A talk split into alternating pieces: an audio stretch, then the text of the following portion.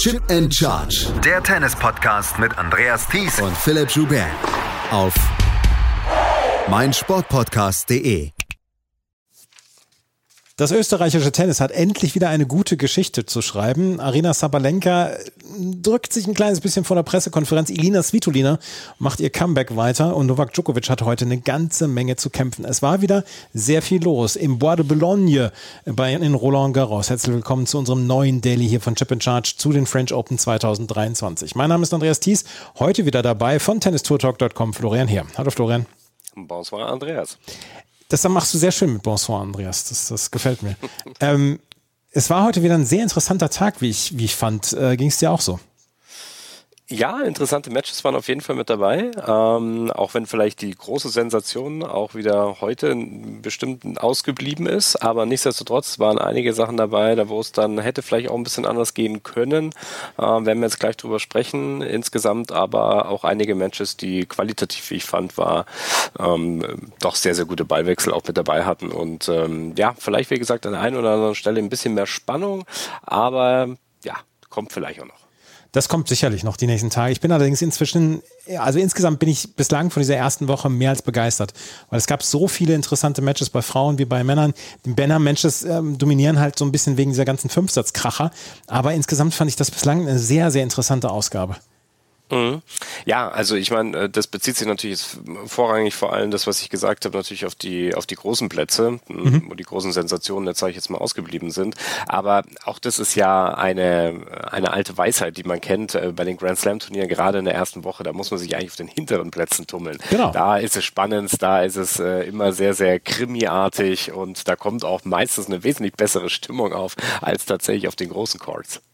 Und da kommen wir nämlich mal zu Platz 14. Das ist ein wunderschöner Chord, sehr, sehr eng. Die Zuschauerinnen und Zuschauer sitzen dort sehr nah am Platz.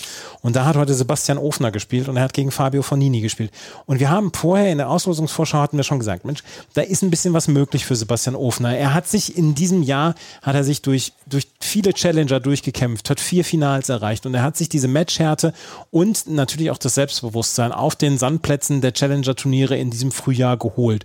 Und das hat sich heute manifestiert und das hat sich heute ausgezahlt in einem Sieg über Fabio Fonini. Fabio Fonini selber ein Spieler, wo Philipp früher dann auch mal gesagt hat, was ist jetzt sechs, sieben Jahre her, er traut ihm, wenn er zwei Wochen lang alles zusammenbekommt, auch einen French Open Sieg zu. Da war jetzt dann Rafael Nadal immer davor. Aber ähm, Fabio Fonini hat seine Fähigkeiten auf Sand immer wieder unter Beweis gestellt. Heute konnte er sie nicht unter Beweis stellen, beziehungsweise er konnte sie nicht so unter Beweis stellen, dass er am Ende gewinnt. Sebastian Hofner gewinnt mit 5 zu 7, 6 zu 3, 7 zu 5, 1 zu 6 und 6 zu 4 und feiert seinen größten Erfolg seiner Karriere. Er ist jetzt unter den Top 100, er ist ungefähr 81. jetzt im Live-Ranking und dieses Match und diesen Sieg hat er sich heute redlich verdient in knapp vier Stunden. Das war ein harter Kampf, aber Ofner, was mir imponiert hat vor allen Dingen, ist die ganze Zeit konzentriert geblieben und nie in irgendeiner Weise ja vom Plan abgekommen. Mhm. Ja, und ähm, du, hast es, du hast es gesagt, ja, den niedergekämpft. Und ähm, ein Fabio Fonini, das ist ja, auch das steht, glaube ich, außer Frage, eine wirklich einer der talentiertesten Spieler, die wir in den letzten Jahren eigentlich gesehen haben. Er gilt ja dann auch immer so ein bisschen als schlampiges Genie, ne? weil er halt vielleicht dann auch nicht die ähm, tatsächliche, ähm, ja, äh, den Einsatz dann auch im Training auch immer zeigt, dass da richtig dran zu bleiben. Ähm, aber rein vom Talent her ja ein unglaublicher Spieler und dann mal auch die ein oder anderen Konzentrationsschwächen auf dem, ähm, auf dem Platz auch gezeigt hat. Und deshalb äh, war es eben auch wichtig für Ofner, wie du auch gesagt hast, er muss äh, den richtig niederkämpfen, er muss bei seinem Plan bleiben. Und das, was interessant war, ähm, äh, dass er tatsächlich einfach auch sehr viele ähm, der Rallyes und im, insgesamt auch das Spieltempo eigentlich meistens bestimmt hat. Und gerade auch der fünfte Satz, das war für mich so ein entscheidender Punkt, weil da gab es viele Breaks, Rebreaks und äh, Ofner hat jedes Mal die Nerven behalten. Das ist ja dann eben auch so ein Fall, da wird es dann lauter aus so im hinteren Quad, dann spielst du gegen einen Fonini, der fängt dann an, ein bisschen rumzumotzen und da seine Show auch ein bisschen aufzuziehen und da musst du tatsächlich hier wirklich ähm, den Fokus weiter haben und ähm, ja, er hat das wirklich äh, eindrucksvoll bewiesen und hat am Ende ja sogar, glaube ich, mit dem Ass mhm. ähm, dann das Ganze ausserviert. Also das ist ja eine richtig starke Nummer gewesen und äh, gönne ich ihm auch wirklich. Das, das kann man ihm auch gönnen. Wie gesagt, was, was ich vorhin gesagt habe, er hat sich die Matchhärte geholt über die Challenger-Turniere und er hat ja zweimal mit dir auch in diesem Jahr ein Interview geführt. Das ist beides bei uns bei der Challenger Corner zu hören.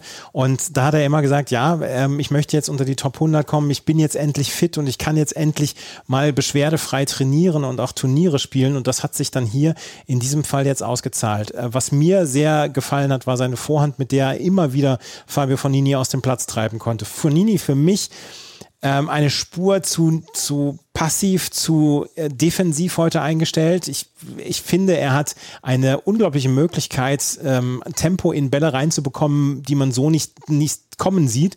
Und das hat er heute zu selten geschafft. Und das ist dann natürlich auch ein Verdienst von ähm, Sebastian Ofner, der die, seinen Match und seinen Matchplan durchziehen konnte und dann am Ende dieses Match gewonnen hat. Und das ist, es ist eine Überraschung, trotzdem ähm, Fonini in der Weltrangliste hinter ihm stand. Es ist, bleibt trotzdem eine Überraschung, weil Fonini einfach die größeren Erfolge in den letzten Jahren gefeiert hat auf Sand. Mhm.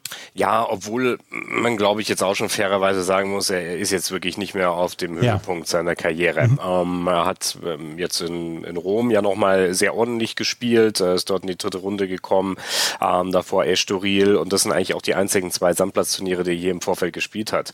Ähm, da war dann eben auch Miami, Indian Wells noch vor, äh, mit dabei, wo es dann jeweils Erstrunden-Niederlagen gab, auch im Frühjahr eigentlich nicht über die erste Runde rausgekommen. Also ähm, ähm, er spielt schon ein sehr durchwachsenes Jahr, das muss man ganz klar sagen, hat sich jetzt ein bisschen gesteigert Richtung Roland Garros hin und ich glaube, für ihn ist es jetzt auch schon mal ein Erfolg, ähm, eigentlich auch hier nochmal ähm, in, die, in die dritte Runde äh, zu kommen. Aber dann spielst du gegen den Sebastian Ofner und weißt du, dass auf jeden Fall ein Match auch aus Finis Sicht, das natürlich mindestens auf Augenhöhe geführt werden kann und äh, dementsprechend natürlich da nochmal alles reinzugeben. Aber ja, äh, Spieltempo am Ende bestimmt gehabt vom Österreicher und ähm, er hat das dann am Ende auch äh, bewiesen. Fonino hat im fünften Satz ja eben nochmal gesagt, ja, so nach dem Motto, jetzt komm, äh, Rebreak kommt nochmal, jetzt muss es auch ausservieren, zeig's mir eigentlich so richtig, ja. Mhm. Und äh, das hat er dann eindrucksvoll gemacht und damit äh, auch verdient gewonnen, keine Frage. Sebastian Ofner steht im Achtelfinale zum ersten Mal in seiner Karriere. Er hatte die dritte Runde 2017 in Wimbledon erreicht und hat jetzt das Achtelfinale hier bei den French Open erreicht und steht jetzt unter den Top 100 in der Weltrangliste. Das Ziel hatte er sich zu Jahresanfang gesetzt. Er trifft jetzt dort auf Stefanos Tsitsipas. Der hat heute überhaupt keine Mühe gegen Diego Schwarzmann. 6-2, 6-2, 6-3. Schwarzmann hat alles versucht in diesem Match, aber der ist komplett vor eine Wand geknallt. Auch äh, Diego Schwarzmann fällt jetzt aus den Top 100 raus, zum ersten Mal seit 2014, aber Tsitsipas heute viel, viel, viel zu stark und das wird natürlich auch eine richtig große Aufgabe für ihn, für Sebastian Ofner im Achtelfinale. Ja, ähm, das, da glaube ich, sind die Voraussetzungen, wer dort Favorit ist, ganz klar äh, im Vorfeld geklärt. Äh, Tsitsipas, ich habe schon gesagt nach dem Sieg gegen Roberto Carballes Baena, das ist für mich immer so ein bisschen ein Indiz, wie gut jemand ist. Und das ähm, hat er dann schon relativ souverän ja gemacht, ähm, da sich in drei Sätzen durchzu, ähm, durchzubeißen. Heute das nochmal gegen Schwarzmann bestätigt. Das sind so zwei Gradmesser, wie ich finde. Und ähm, demnach ähm, sehe ich da Tsitsipas Tsitsipas relativ weit vorne, ähm, mit einem potenziellen Viertelfinale dann vielleicht eben auch gegen Alcaraz. Aber gut, jetzt steht erstmal Ofner an und äh, für äh, Sebastian ist das natürlich ein Traummatch, wird wahrscheinlich auf einem größeren Court stattfinden und er hat natürlich überhaupt nichts zu verlieren. Man darf ja auch nicht vergessen, wenn man das nochmal sagen darf, bei Ofner, das vergisst man vielleicht so schnell. Ähm, das ist erst sein drittes Grand Slam Hauptfeld, das er überhaupt spielt. Ne? Er hatte diesen unglaublichen ja. Run mal in Wimbledon, ähm, aber er ist ja sonst eigentlich nicht mehr in die Hauptfelder der, der Majors gekommen. Und ähm, deshalb ist das für ihn immer noch eine Riesengeschichte, ähm, gegen den Tsitsipas dann eben hier in einem Achtelfinale zu spielen. Und es ist auch etwas, wo wir drüber sprechen, wo wir immer drüber sprechen, wenn Spieler aus der Klasse von Ofner so ein Turnier in die zweite Woche oder in die zweite Woche kommen. Ist natürlich auch finanziell ein großer Faktor für jemanden wie Ofner. Ja, klar, logisch. Also ähm, äh, das ist äh, schon die ersten zwei Runden eigentlich und die und die Qualifikation für so einen Grand Slam. Das ähm, äh, mhm. gibt schon so viel finanziellen, äh, so viel finanziellen Puffer. Da musst du viele, viele Challenger spielen, ähm, um das dann eben auch wieder tatsächlich äh, adäquat zu ersetzen zu können. Also das ist deshalb auch immer ja nicht nur mh, mm, vom vom vom Tennis her und natürlich äh, dabei zu sein bei den bei den großen Turnieren, was ja jeder Tennisspieler und Profi am Ende ja tatsächlich auch will, aber es ist natürlich auch von eine finanzielle Frage, ganz klar. Und ähm, damit äh, ist er erstmal wieder natürlich ganz gut saniert, sage ich mal. Absolut. Also ähm, das ist, das ist äh, ganz gut ähm, dahin geht natürlich auch für die Geldbörse und für die, äh, für die Reisekasse. Genau. Stefanos Tsitsipas gegen Sebastian Ofner, eins der Achtelfinals, was wir erleben werden am Sonntag. Ein anderes wird zwischen Novak Djokovic ähm, ausgetragen und sein Gegner steht noch nicht fest. Zu dem Zeitpunkt, wo wir jetzt aufnehmen, fängt nämlich gerade der fünfte Satz zwischen Hubert Hurkacz und Juan Pablo Varillas statt ähm, oder fängt er an, Hubert Hurkacz zum dritten Mal hintereinander in fünf Sätzen, ähm, auch Varias zum fünften, zum dritten Mal hintereinander in fünf Sätze. Also die beiden geben sich's richtig jetzt hier. Novak Djokovic aber seinerseits hatte heute auch dreieinhalb Stunden zu kämpfen gegen Alejandro Davidovic Fokina. 7-6, 7-6-6-2 heißt es am Ende für Djokovic, der sich nach seinem ähm, zweiten Satz so ein bisschen gefreut hat, als hätte er gerade einen Grand Slam gewonnen, beziehungsweise wäre ins Finale gekommen. Das war schon eine große Anspannung, die da von ihm abfiel. Davidovic Fokina hat ihm sein Spiel aufgedrängt in diesem Match. Und das war es, möglichst in lange Ballwechsel zu führen. Wir bekommen ja bei den Grand Slams immer die Statistiken, wie, wie lange waren die Ballwechsel. 0 bis 4 Schläge, 5 bis 8, über 9. Und das ist sehr untypisch gewesen. Die 5 bis 8 und über 9 ähm, Ballwechsel, die haben deutlich überwogen gegenüber den kurzen Ballwechseln in den ersten beiden Sätzen. Und Davidovic Fukina hat das so ein bisschen, hat Djokovic auf sein Niveau gebracht. Und er hat aus diesem Match wirklich einen, einen richtigen Kampf gemacht. Und Djokovic musste alles geben, um diese ersten beiden Tiebreaks zu machen. Aber was dann auffällig war, in den Tiebreaks hat Novak Djokovic keinen einzigen Unforced Error gemacht. Er hat jetzt in, in, hier vier Tiebreaks gespielt in diesen French Open und er hat in diesen gesamten vier Tiebreaks keinen einzigen Unforced Error gemacht. Wenn mir jemand fragt, was denn die Großen von den weniger Großen unterscheidet, dann könnte man auch so eine Statistik zeigen.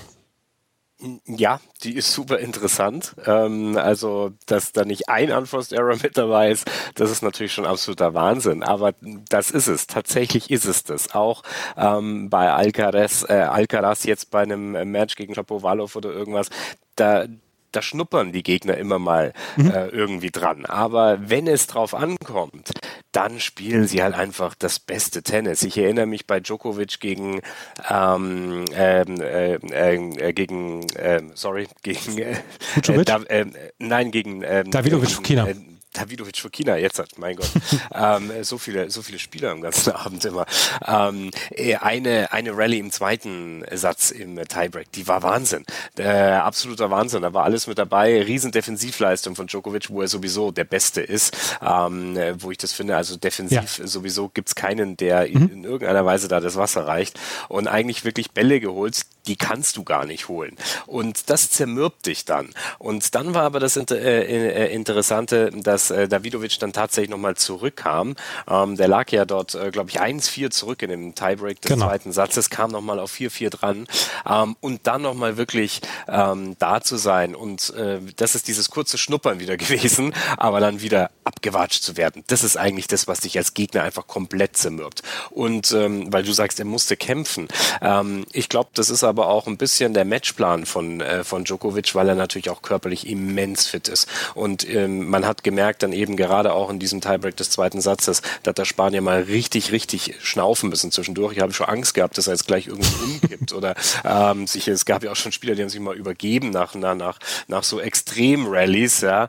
Ähm, ist glücklicherweise nicht geschehen, aber das ist etwas, was den Joker dann nochmal richtig aufbaut. Dazu natürlich die Atmosphäre ähm, ähm, auf dem vollen Center Court, die dann teilweise natürlich für den Underdog sind und äh, Djokovic und das französische Publikum ja sowieso auch eine besondere Beziehung haben. Du hast es schon gesagt, der hat sich dann natürlich immens gefreut, etwas überemotional vielleicht dann auch reagiert, ne, weil, ihn, weil er so richtig auch gefuchst war, natürlich vom, äh, vom Publikum. Aber was man ihm halt einfach nicht absprechen kann, ist diese immense körperliche Fitness und die hat am Ende äh, tatsächlich dann auch wiederum äh, den Unterschied ausgemacht. Im dritten Satz konnte Davidovic Fokina nichts mehr zusetzen. Novak Djokovic gewinnt mit 7 zu 6, 7 zu 6, 6 zu 2. Ich habe ihn mal als Metronom bezeichnet, dieses, dieses Taktgerät vom, vom Klavier. Und ähm, das, ja. daran erinnert er mich halt immer wieder, weil er, weil er dieses Tempo halt die ganze Zeit gehen kann, weil er den Ball immer wieder zurückbringt, weil er keine Unforced Errors in ähm, Tiebreaks spielt. Und das ist einfach eine enorme Qualität, die er hat.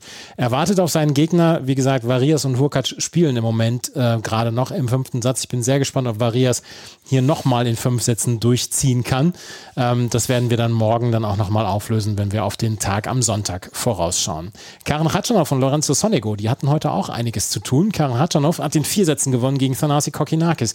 Hatte in den ersten beiden Sätzen überhaupt keine Probleme. Hat Thanasi Kokinakis vor sich hergetrieben und hatte keinerlei Probleme. Dritten Satz verlor er und da verlor er dann den Plot so ein bisschen. Im vierten lag er Break zurück, rettete sich in diesen Tiebreak und dann spielte er einen fantastischen Matchball und gewann diesen Tiebreak mit 7 zu 5 und steht im Achtelfinale. Dort trifft er überraschend auf Lorenzo Sonego. Der hatte in den ersten beiden Sätzen auch überhaupt nichts zu bestellen gegen Andrei Rublev und drehte am Ende das Match mit 6 zu 3, 7 zu 6, 6 zu 3. Ich hatte mich komplett auf Ratschanow gegen Rublev eingestellt im Achtelfinale. Jetzt ist Ratschanow gegen Sonego und Sonego hat sich das am Ende in fünf Sätzen verdient. Ja, was soll ich sagen? Ich äh, habe äh, Andrei Rublev hier zu einem der großen Favoriten ja. das letzte Mal auserkoren. Ähm, und ähm, habe ganz ehrlich auch nach den ersten zwei Sätzen gegen Sonego da gar nicht mehr drüber, äh, da gar nicht mehr großartig das Spiel äh, verfolgt, weil ich einfach davon ausgegangen bin, das macht er jetzt in drei oder vier. Und ähm, ja, dann ist irgendwie anscheinend der Faden gerissen. Ich konnte es gar nicht richtig verfolgen. Und ähm, er hat mich doch sehr überrascht, ähm, weil ja, ich äh, nicht damit gerechnet habe, dass Sonego in irgendeiner Weise hier heute gegen, gegen, gegen Rublev da tatsächlich eine Chance hatte. Ähm, aber ja, Respekt äh, an den Italiener. Da ist ja öfter mal eher die Frage, ähm, wie läuft's mit dem nächsten Song, als äh, tatsächlich äh, mit Hat gesagt, er komponiert gerade wieder ein.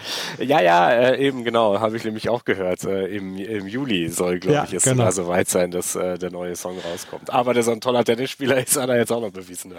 Das hat er auch noch bewiesen und ähm, Italien hat hier zwei ähm, Spieler im Achtelfinale und es hätten noch ein Dritter werden können mit äh, Fabio Fonini, aber ähm, ums italienische Tennis müssen wir uns überhaupt keine Sorgen machen. Ähm, hier ist Lorenzo Sonico auf jeden Fall ins Achtelfinale ge gekommen und man hat Andrei Rublev im Laufe des Matches die, die steigende Frustration einfach äh, angesehen. Er hatte einfach keine Mittel mehr, um Lorenzo Sonico auszuspielen. Er hat weiterhin seinen Stiefel gespielt und dieser Stiefel ist verdammt verdammt hochklassig, aber manchmal habe ich das Gefühl, ihm fehlt so ein kleines bisschen der Plan B, vielleicht auch doch der Plan C, um ähm, Spiele zu gewinnen. Und das hat ihm dann heute gefehlt. Und irgendwann hatte sich Sonego komplett auf dieses Spiel eingestellt und hat seinerzeit die, seinerzeit, seinerseits die Akzente gesetzt. Es war, ja, es war schon sehr, sehr stark, was er gemacht hat. Ähm, ja, also wie gesagt, ich konnte es nicht sehen. Interessant, was du sagst, dass das eben tatsächlich passiert ist. Ich habe mir jetzt gerade nochmal den Head-to-Head -Head der beiden eben auch angeschaut und ähm, tatsächlich hat Sonigo auch bereits 2021 in Rom schon mal ähm, Rublev in drei Sätzen geschlagen. Auch da äh, kam er aus dem Satzrückstand zurück. Ähm, das andere Match liegt schon ein bisschen äh, zu lange her. Das war 2016, dass ähm, Rublev auf Sand gewinnen konnte und dann war noch ein Sieg in Wien, ähm, steht hier zu Buche. Also ja, mich überrascht trotzdem, aber es kann natürlich auch sein, sein, dass das ähm, hier irgendwo auch eine Spielweise ist, die dem Russen dann am Ende vielleicht auch tatsächlich nicht liegt. Ähm, aber ich finde schon, dass er oftmals auch schon bewiesen hat, dass er äh, sein Spiel ein bisschen umstellen kann. Ähm, erinnere mich dann schon an so ein paar ähm, Turniere, allen voran natürlich Monte Carlo, wo er richtig stark gespielt hat, wo er auch ein paar Matches hatte, wo er im ersten Satz nicht so ganz gelaufen ist, gegen Taylor Fritz, auch im Finale später gegen Holger Rune. Ähm, und dann aber tatsächlich noch ein bisschen mehr Variabilität in sein Spiel reinbringen konnte. Und ähm, ja, mich überrascht aber ja, so ist es halt manchmal. Also Lorenzo Sonego steht im Achtelfinale gegen Karen Khatschanov.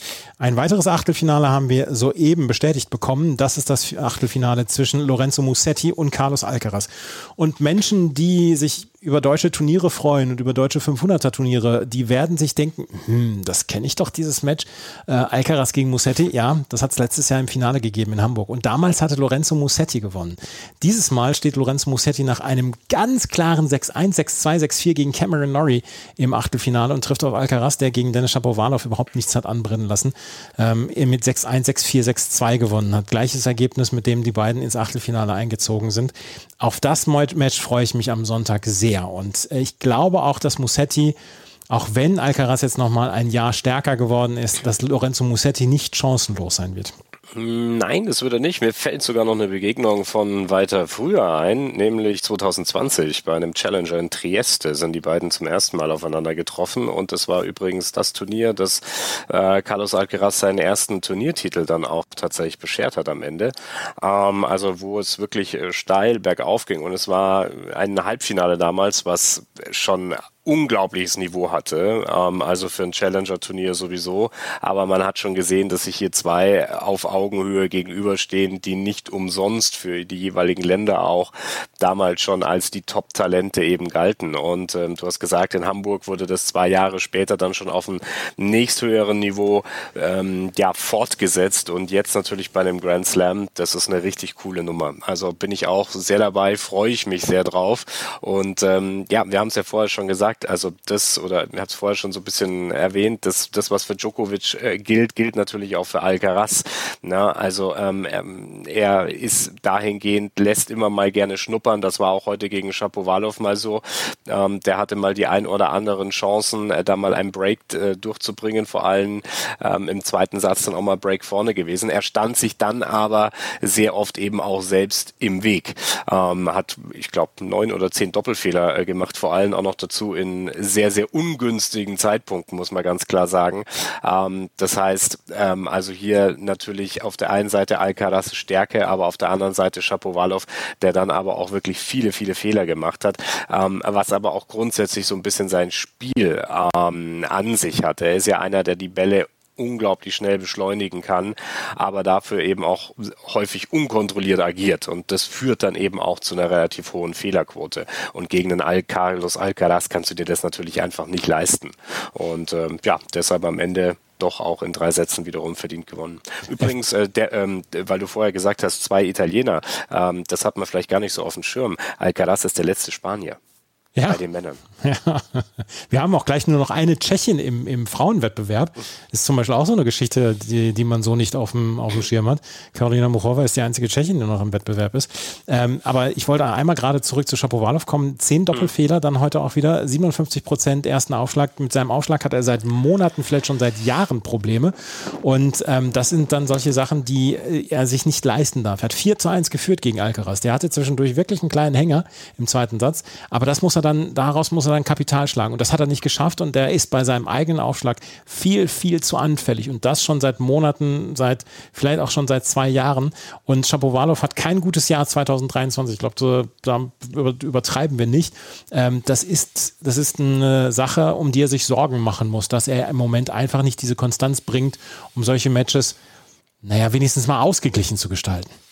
Äh, ja, obwohl ausgeglichen ist dann natürlich schon, wie gesagt, sehr, sehr viel. Also ja. ich glaube, ich glaube selbst wenn ähm, Shapovalov jetzt mal den äh, zweiten Satz gewonnen hätte, ne, dann wäre das so eine ähnliche Nummer wahrscheinlich gewesen wie die Runde zuvor bei Alcaraz gegen Taro Daniel. Das sind so dann diese typischen Matches, wo dann mal sich der Top-Favorit, ähm, ja in Anführungszeichen, eine kleine Pause gönnt. Ne? Das heißt, die ein oder anderen Fehler halt mit einstreut. Und dann musst du aber trotzdem 100% Gas geben und dann hast du vielleicht die Chance, ähm, einen Satz Platz zu gewinnen. Aber man hat, wenn man solche Matches auch verfolgt, nie irgendwie wirklich das Gefühl, dass da was anbrennen mhm. kann, weil man einfach merkt, eben, wenn es drauf ankommt, dann kann auch immer noch einen Schritt und äh, mehr Gas geben und das macht dann am Ende den Unterschied aus. Und er hat halt diese unfassbare Leichtigkeit, ähm, Tennis zu spielen. Und ja. äh, das, das ist im Moment einfach das große Erfolgsrezept. Es sind gar nicht nur die Schläge, er hat eine immense Bewegungsradius, ähnlich wie ein, äh, wie ein, wie ein Novak Djokovic. Er hat ähm, natürlich auch diese ähm, ja, Emotionalität eines Rafael Nadals. Ähm, er hat diese Power Ferrero Vorhand 2.0. Ähm, dazu den Super Ferrero Vorhand äh, Stop, den er von seinem Coach hier auch mit übernommen hat. Er hat eine unglaubliche Shot Selection. Ähm, aber es ist nicht nur das, es ist wie gesagt einfach die Leichtigkeit, die er im Moment verkörpert. Und das ist im Moment seine große Stärke. Und die, die, die kannst du ihm eigentlich ja nur wirklich nehmen, wenn du äh, in dem Fall bei einem Best of Five Match, da musst du drei Sätze einfach Vollgas spielen und musst auch mal das nötige Glück haben und die ein oder anderen Bälle, die dann rein reingehen und gerade bei so einem Schapowalow, der eben da Power gibt, dann muss er halt die Linie treffen und dann gehen halt mal aber auch die einen oder anderen äh, eben nicht auf die Linie, sondern eben dann ein bisschen weiter darüber hinaus. Dennis Shapovalov also in der dritten Runde ausgeschieden. Carlos Alcaraz steht im Achtelfinale. Die Achtelfinals stehen damit fest. Wie gesagt, zu diesem Zeitpunkt spielen Hubert Hurkacz und Juan Pablo Varillas noch die äh, letzte, den letzten Achtelfinalisten auf, aus, der dann auf Novak Djokovic treffen wird. Bei den Frauen gab es auch einige sehr, sehr interessante Ergebnisse und es ist die Fortführung des Comebacks von Elina Svitolina. Die hat heute gegen Anna Blinkova gespielt.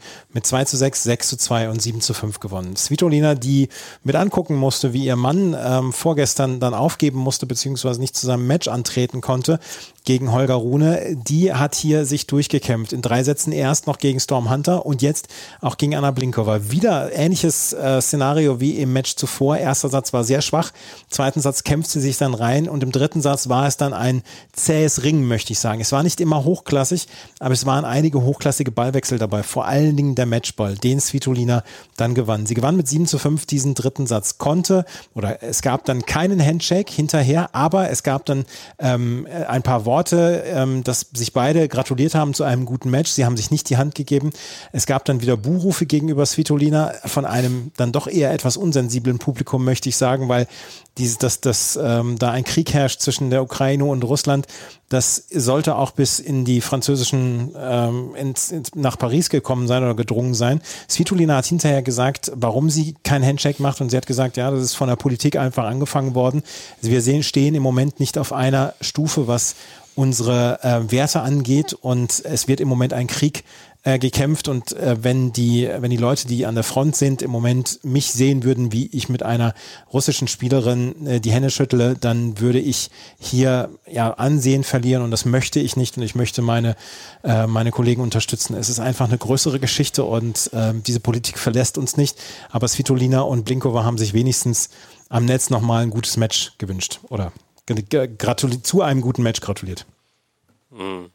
Ja, äh, gut, äh, finde ich jetzt insgesamt ein bisschen schwierig. Ähm, ist wahrscheinlich auch hier nicht die Stelle, um das ähm, ein bisschen breit zu treten, aber ähm, ich finde dann zumindest, das ähm, muss es dann sein, es ist eine sportliche Auseinandersetzung gewesen und ähm, dass man dann, wie gesagt, am Ende sagt, okay, ähm, äh, dass man sich jetzt nichts Böses hat äh, gegeneinander persönlich, das glaube ich sollte erstmal klar sein, weil es ist in erster Linie eben ein Tennismatch gewesen gewesen und ähm, dass man dann am Ende eben ein paar nette Worte hat, äh, um zu sagen und dem Gegner dann irgendwie gratuliert, das finde ich ist dann auch okay. Aber ähm, Svitolina ähm, ist ja eigentlich eine, eine tolle Geschichte, oder? Ähm, Gael Monfils war in den Stands, oder? Ja. Ähm, äh, das heißt, äh, noch, da muss er das Handgelenk nicht so anstrengen.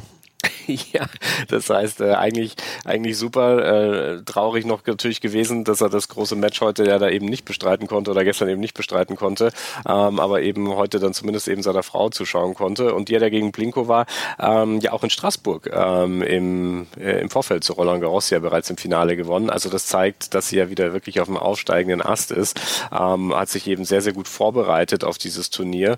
Und ja scheint jetzt auch wieder äh, mit dabei zu sein. Und äh, ähm, ähm, ich glaube, dass sie ja auch von ihren Anlagen her als Spielerin zu denen gehört, die da immer ganz weit vorne sind. Das, glaube ich, hat sie eh jetzt auch nochmal bestätigt. Ähm, ist halt eine Frage, ähm, äh, inwieweit sie das jetzt auch wirklich konstant äh, durchführen kann. Aber jetzt hier schon mal in Paris, glaube ich, ist das schon mal ein sehr guter Anfang wieder. Ich meine, Svitolina ist jetzt erst seit acht Monaten, glaube ich, Mutter, ist dann wieder zurückgekommen, hat äh, diese gesamte Kriegsgeschichte dann ja auch noch, dass sie sich darum kümmern muss. Sie versucht dann ja auch Geld ähm, zu generieren, um Projekte zu unterstützen in ihrer Heimat, ähm, hat das dann auch noch auf dem Zettel und äh, versucht dann jetzt erfolgreich Tennis zu spielen.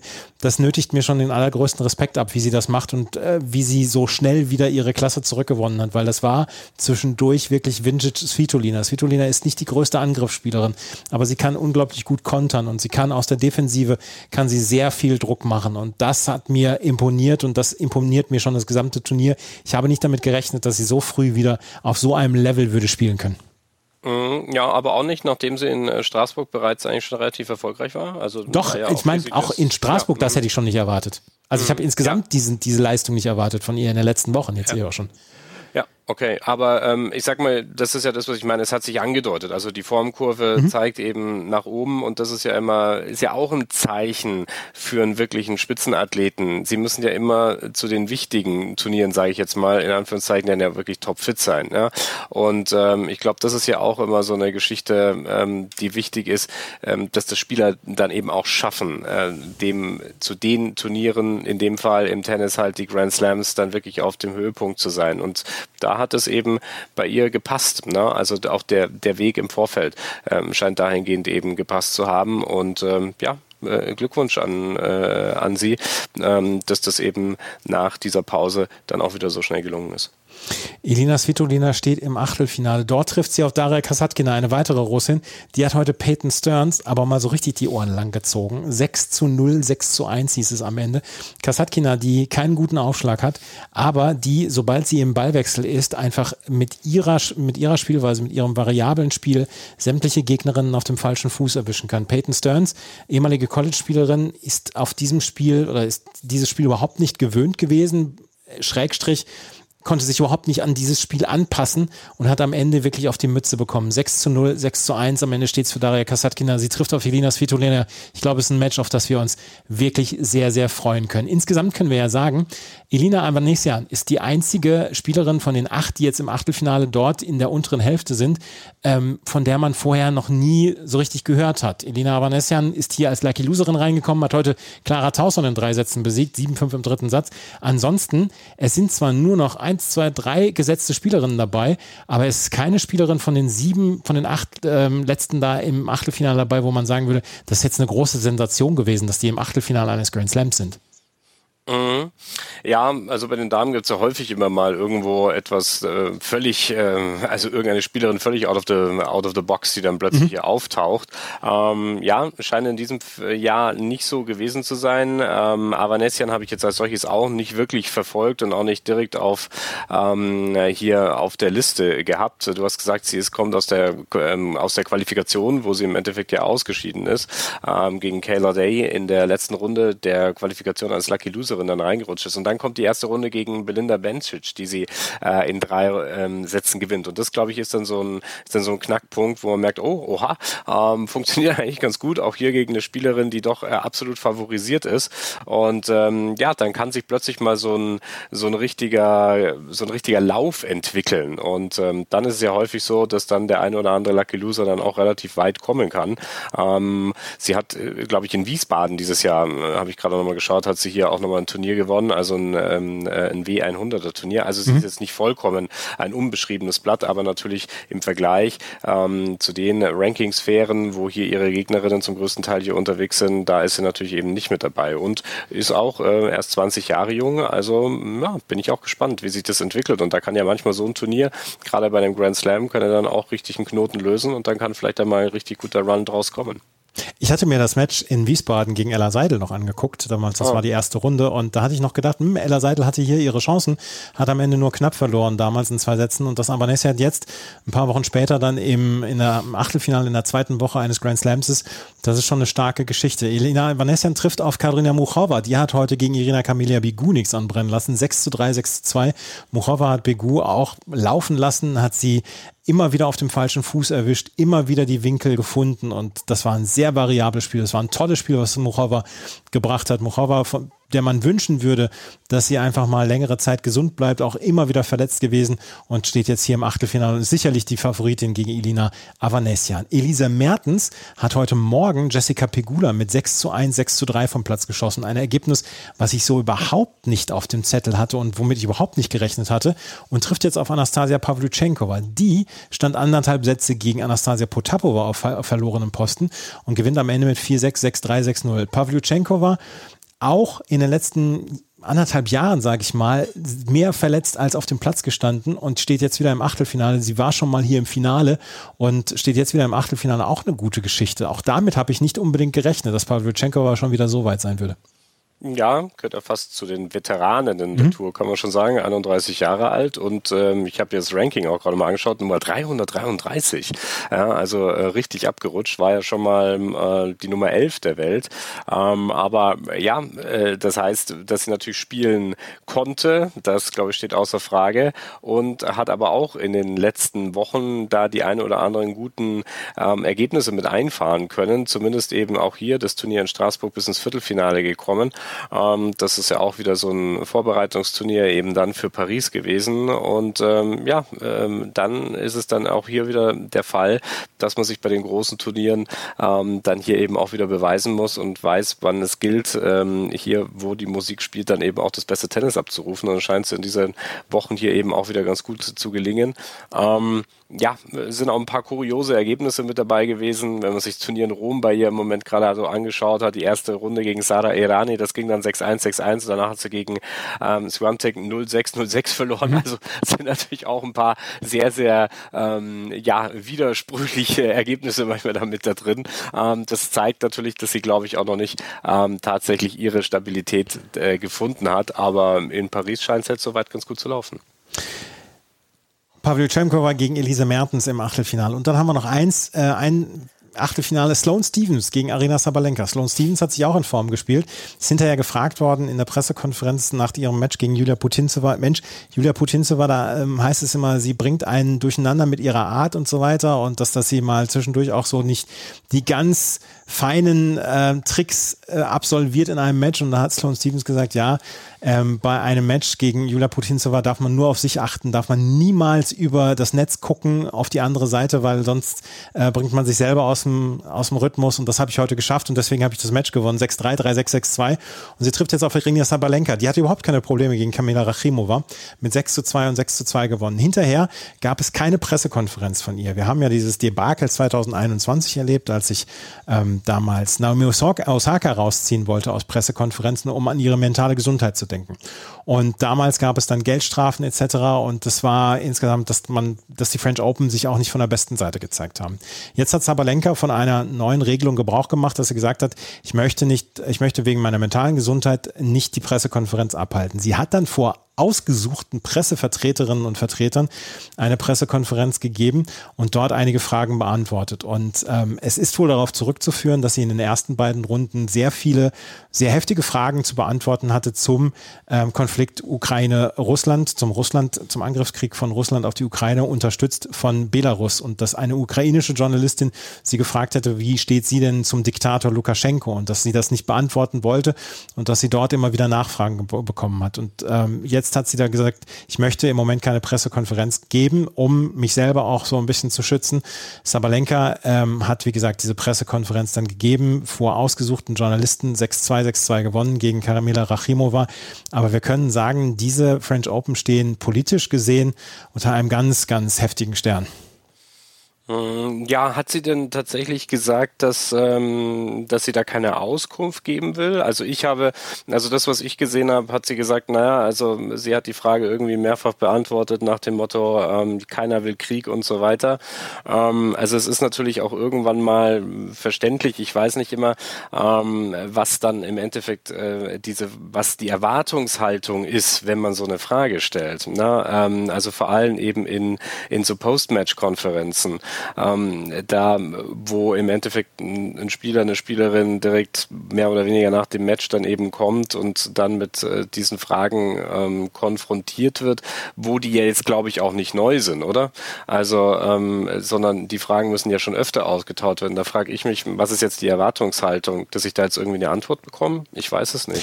Prinzipiell, prinzipiell, wir haben darüber gesprochen, als ähm, der Kollege Janik Schneider jetzt ähm, nicht bedroht worden ist, aber bedrängt worden ist, als er gefragt hat, hat bei Thiago Sabuc-Wilsch, ähm, wie er seine Sicht der Dinge wäre, als der wegen, ähm, ja, wegen häuslicher Gewalt ähm, angeklagt worden ist in Brasilien, ähm, dass wir sagen, der die, der Pressekonferenzraum ist ein Safe Space und hier dürfen Journalisten alles fragen. Und dieser ukrainische Journalistin hat halt mehrfach nachgefragt und Sabalenka hat immer wieder gesagt, ich, gebe, ich möchte dazu keinen Kommentar abgeben. Und deswegen kam dann hier in der, nach der dritten Runde kam dann von ihr, dass sie sich aus dieser Pressekonferenz rausziehen wollte.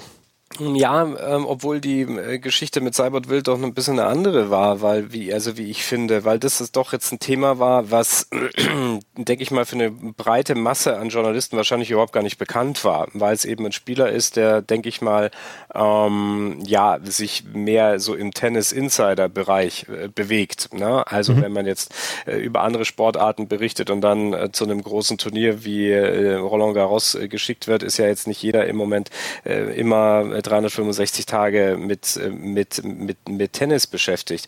Und ähm, da ist er natürlich ein Spieler, der, keine Ahnung, irgendwo zwischen 100 und 200 der ATP-Weltrangliste ähm, dann vielleicht äh, läuft so ein bisschen aus dem Radar. Ähm, deshalb fand ich so eine Frage dann irgendwie auch legitim und war neu. Also mein Punkt ist ja der, mhm. ähm, es ist keine neue Frage gewesen. Ne? Also ähm, zu fragen, wie jemand politisch zu dieser Situation steht. Ich glaube, da wurde wahrscheinlich jeder ukrainische Spieler, jeder äh, russische Spieler, jeder weißrussische Spieler doch irgendwo schon mal darauf gefragt. Und gerade wenn du auch einer der, ähm, der Top-Favoriten auf den Turniersieg bist, ähm, deshalb ist meine meine Frage dahingehend, äh, was war die Intention dieser Frage, wirklich jetzt eine Antwort zu bekommen? Also, ich weiß nicht, kann ich mir irgendwie nicht vorstellen. Ich, also ich mag mich da im Moment nicht so richtig, ähm, ich mag kein Urteil darüber bilden, weil es war nein, eine ukrainische das, also Journalistin. Gesagt, das, hm. das ist mein Problem. es war eine ukrainische Journalistin und da bin ich jetzt im Moment einfach nicht ich, ich kann mich einfach nicht in diese Lage hineinversetzen. Das geht für mich nicht und das möchte ich mir auch gar nicht anmaßen. Ähm, letzten Endes hat sie, hat, hat Sabalenka Konsequenzen gezogen, hat gesagt, sie möchte nicht in dieser Pressekonferenz sein. Ähm, Pressekonferenz sollten, also Spielerinnen und Spieler sollten bei Pressekonferenzen eigentlich immer verfügbar sein, gerade bei Grand Slams, obwohl, ob, ob sie gewonnen haben oder verloren haben. Ähm, letzten Endes hat es hat es diese Pressekonferenz heute nicht gegeben und nur vor ausgewählten Journalisten. Und ähm, ich bin gespannt, wie es jetzt im weiteren Verlauf des Turniers dann sein wird. Und ähm, es ist halt, es ist halt nach wie vor ein schwieriges Thema und es ist nach wie vor ein, ein blödes Thema und ich würde total gerne nur über Tennis sprechen wollen. Ähm, aber die Politik lässt uns gerade in diesen Tagen hier bei, in Paris nicht los und ähm, ist ein, ein sehr schmaler Grad, auf dem alle gerade so ein bisschen balancieren. Ja, also äh, es ist natürlich klar, dass äh, jegliche Fragen dahingehend in, auch in einer Pressekonferenz legitim sind, ähm, um das nochmal ganz klar herauszustellen. Ähm, das ist auch in Ordnung. Meine, meine Frage ist halt nur, ich weiß es aber nicht, wie oft wurde sie das im Vorfeld schon gefragt. Mhm. Also als jemand, der selber auch schon des Öfteren in Pressekonferenzen saß und wenn man dort dann eben auch ähm, längere Zeit innerhalb eines Turniers sitzt, dann kommen halt öfter mal natürlich die ein oder anderen Fragen tauchen wieder auf. Und ähm, natürlich weiß nicht jeder Journalist ähm, tatsächlich, was vorher immer gefragt wurde. Das ist richtig. Aber bei so einem Thema, das ist das, was ich einfach nur meinte, die Sportler und Sportlerinnen, die ähm, hier äh, in diesen Konflikt mit involviert sind, ähm, beziehungsweise deren Länder, die sie repräsentieren, darin äh, äh, hier eigentlich tatsächlich äh, dort mit involviert sind, die werden doch diese Frage öfters gefragt. Und deshalb mhm. bin ich halt immer wieder verwundert, dass man das halt dann immer wieder fragt, wo dann am Ende irgendwie kein Kommentar kommt. Ne? Ähm, interessant finde ich, wie man jetzt damit umgeht. Ne? Also das ist halt ähm, dann tatsächlich die Frage und das Interessante, wie das, ähm, wie das äh, funktioniert, weil ähm, normalerweise ja eigentlich sich die ähm, Spieler nach den Matches ja eben der Presse auch tatsächlich stellen müssen, wenn sie dementsprechend auch requested wurden. Und ähm, ja, deshalb ist das ganz interessant, wie das jetzt funktioniert. Aber du hast gesagt, dass ähm, da kann man sich im Moment so ein bisschen rausdividieren, oder? Ja, wie gesagt, 2021 gab es ja ähm, mhm. die Geschichte rund um Naomi Osaka und damals hat man wohl die ähm, hat man wohl die Regelungen gelockert. Früher gab es dort keine äh, Ausnahmen, inzwischen gibt es diese Ausnahmen und davon hat Arina Sabalenka Gebrauch gemacht, hat sie auch selber gesagt, hat sie hinterher, ähm, ist unterstützt worden von den French Open. Das war das Thema rund um Arina Sabalenka, die allerdings sportlich im Achtelfinale steht und wahrscheinlich dann auch die Favoritin gegen Sloane Stevens sein wird. Übermorgen werden wir das erleben. Arina Sabalenka macht insgesamt sportlich einen extrem guten Eindruck. Ähm, das war es eigentlich schon wieder mit der heutigen Ausgabe von Chip and Charge. Wir werden in den nächsten Tagen natürlich dann auch über ähm, die Doppel sprechen und ähm, morgen gibt es keinen Podcast. Morgen ähm, ist Philipp nicht da und ähm, Florian ist auch nicht da. Für dich geht es morgen nach Heilbronn. Ähm, du bist die ganze nächste Woche beim Challenger in Heilbronn. Ja, so schaut's aus. Ganz genau. Challenger Tennis Neckar Cup in Heilbronn. Wer Zeit und Lust hat, kann gerne vorbeikommen. Das ist eine klare Einladung von Florian Getränke gehen auf ihn. Wenn euch das gefällt, was wir machen, dann freuen wir uns über Bewertungen, Rezensionen auf iTunes und auf Spotify. Folgt uns auf Twitter und Instagram. Tennistourtalk.com sollte auf jeden Fall in euren Bookmark sein. Und wenn ihr uns unterstützen wollt, auch finanzieller Natur, in den Shownotes gibt es die Links zu PayPal und Steady, zu unserer Steady-Kampagne. Ähm, wir würden uns freuen, wenn ihr uns da auch finanziell unterstützt. Vielen Dank fürs Zuhören. Bis zum nächsten Mal. Auf Wiederhören. Chip and Charge. Der Tennis-Podcast mit Andreas Thies und Philipp Joubert. Auf meinsportpodcast.de. Schatz, ich bin neu verliebt. Was? Da drüben. Das ist er. Aber das ist ein Auto. Ja, eben. Mit ihm habe ich alles richtig gemacht. Wunschauto einfach kaufen, verkaufen oder leasen. Bei Autoscout24. Alles richtig gemacht. Wie baut man eine harmonische Beziehung zu seinem Hund auf? Puh, gar nicht so leicht. Und deshalb frage ich nach, wie es anderen Hundeeltern gelingt, beziehungsweise wie die daran arbeiten. Bei Iswas Dog reden wir dann drüber. Alle 14 Tage neu mit mir, Malte Asmus und unserer Expertin für eine harmonische Mensch-Hund-Beziehung, Melanie Lippisch. Iswas Dog mit Malte Asmus. Überall, wo es Podcasts gibt.